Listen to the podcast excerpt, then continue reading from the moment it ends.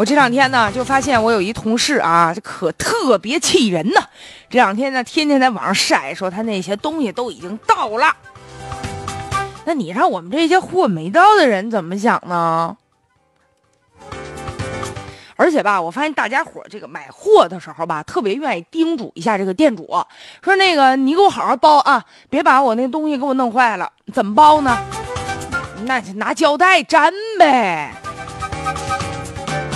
但是啊，实际上现在可能这些包装会造成一些污染。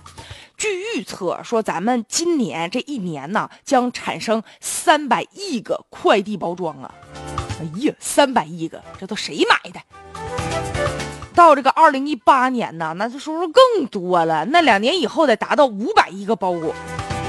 这包裹呢，现在速度也特别快，坐上高铁的时代了啊！嗖嗖嗖啊，就已经到了各家各户了。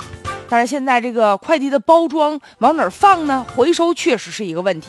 目前呢，快递纸箱的回收率不到百分之二十，大部分的包装就被埋进这个垃圾填埋场了，循环利用率不高，给环境带来了负担。其实吧，我觉得我其实挺深有感触的。我前一段时间呢，就是我们家那个装修啊，然后呢，我就。根据这个包裹呀，我也进行分类，我发现好多好多的那个纸壳箱啊，特别的多，然后就扔。你说扔吧，觉得特别的，哎呀，心疼啊！说这纸壳箱，你说这要是有人回收，哪怕我给他都行。但是呢，你要是真指望谁回收，等着这个收废品的吧，你就天天上班，你还等不着他，所以最终呢，忍痛割爱，就只能当垃圾扔掉了。扔的时候，我内心呢也充满愧疚啊。所以，究竟这些包裹应该怎么办？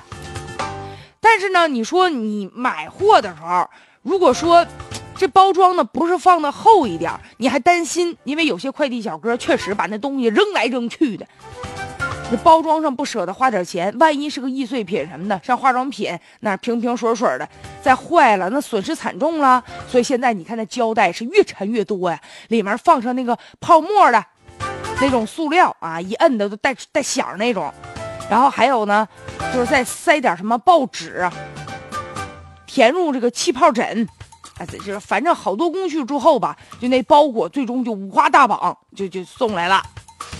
但是据统计呢，二零一五年全国快递业使用的三十多亿呀编织袋，还有呢九十九点二二亿个包装箱，以及呢胶带，您猜有多长。啊？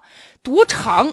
上一米可以绕地球吃到四百二十五圈儿，但现在呢，这个快递处理的方式三种吧，一种是回收、焚烧，再就是降解。快递用的这个纸盒啊，回收其实比较方便，那大纸壳箱子扔了也白瞎。这个呢，回收但是回收率不高，就当垃圾处理了。再有这个透明的胶带，还有这个空气囊啊，这塑料袋啊，这个都是这个。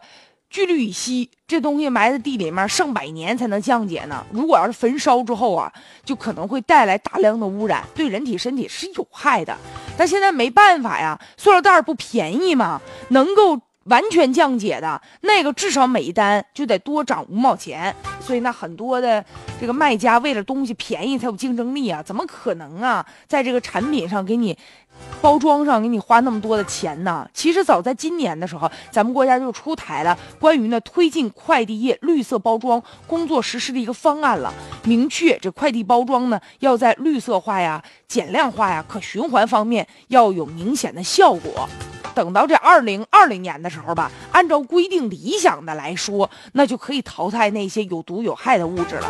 但是吧，这一方面呢是这个卖家。为了成本，另外一方面呢，也是咱们消费者本身呢，也要转变观念吧，提高这个环保的意识，